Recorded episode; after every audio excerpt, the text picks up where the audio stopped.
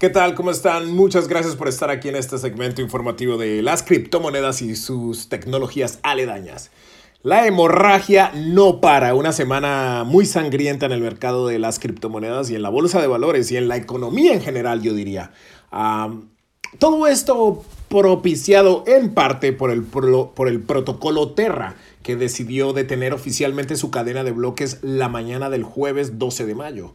Esto significa que durante su inactividad no se generarán nuevos bloques en la red e inversionistas no pudieron mover sus activos hasta que descongelaran la cadena de bloques. Lo bueno es que un par de horas después la cadena reanudó, reanudó operaciones perdón, y hasta este momento es, es posible mover USTs o Terras en dicha cadena.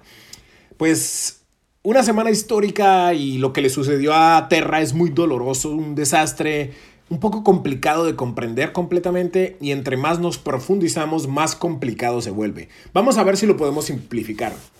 Básicamente fue un ataque eh, muy bien organizado que inició en la plataforma de Curve, eh, donde después de, intercambiar 85 millones de USTs por USDs, eh, pues fue cuando empezó a desequilibrarse el valor de Terra.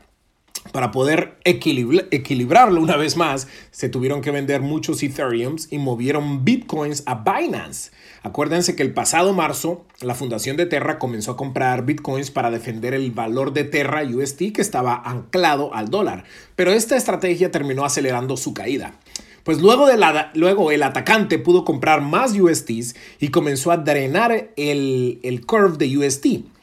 O sea, en la plataforma de Curve, él empezó a sacar todos los USTs dejándolos sin liquidez. Esto redujo la paridad a 97 centavos, creando pánico a nivel mundial. Con la caída de precios de las altcoins y los bitcoins, muchos inversores comenzaron a sacar su dinero de UST, precipitando su caída aún más.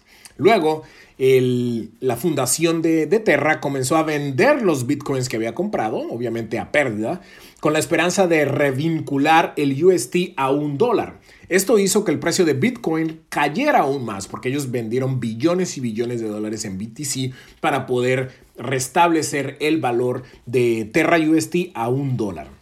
La presión de venta de todos los que intentaban salvar lo que les quedaba pues estaban vendiendo todos sus USTs. Esto creó pues obviamente un derrame de, valor y también empezó a caer Luna. Eh, la gente empezó a vender Luna, empezó a vender UST y todo el protocolo se derrumbó.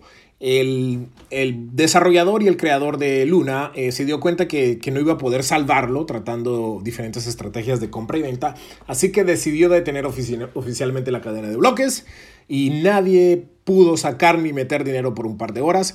Ahora ya esta cadena reanudó operaciones, pero en este momento el valor de, Luna está exactamente en 43 centavos, eh, mucho, pues, muy lejos del dólar.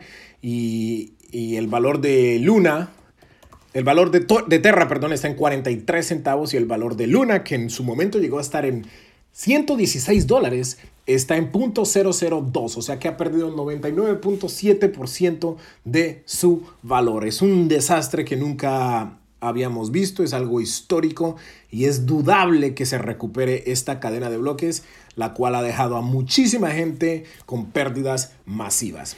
¿Qué sigue? Nadie lo sabe realmente, pero pues después de haber perdido más de 10 billones en un solo día, Luna comenzó a ser eliminada de plataformas de intercambio. Y para empeorar, pues obviamente al parar la cadena de bloques, ha perdido la confianza de muchísima gente. Y bueno, Luna ha perdido el 99.7 de su valor. La fe en las monedas estables algorítmicas está disminuyendo.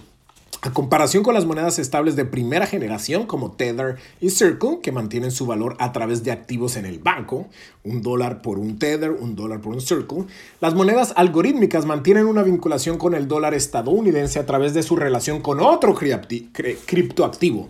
En este caso, Terra Luna lo mantiene a través de, de su valor con Luna. Pero ahorita Luna vale de .002, así que Terra USD está también por los suelos. Y bueno, esto obviamente le ha quitado mucha credibilidad a las monedas estables algorítmicas. Inclusive hay otra que se llama Neurino, que también ha estado cayendo poco a poco y ha estado perdiendo su ah, paridad con el dólar.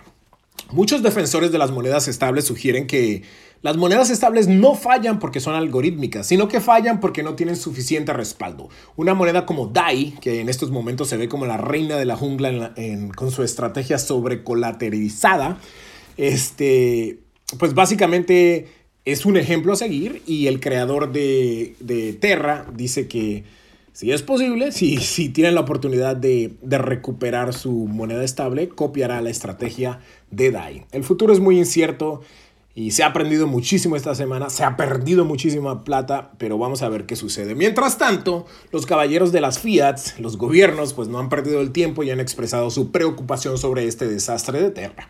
La señora Janet Yellen, que se desempeña como la secretaria de Tesoro de los Estados Unidos, anunció que, bueno, las, las criptomonedas estables no tienen, pues, esa, esa rigidez ni el tamaño financiero para causar un problema o quebrar la estabilidad financiera global, pero están creciendo muy rápidamente y presentan los mismos tipos de riesgos que hemos conocido durante siglos en relación con las corridas bancarias. Así que yo creo que se avecina más, más regulación perdón, de parte de los gobiernos. El drama continúa, la inflación superó el 8% en Estados Unidos eh, y está subiendo a nivel global. Hay una liquidación en la bolsa de valores, el criptomercado aún no toca fondo y la Reserva Federal seguirá aumentando las tasas de interés en Estados Unidos.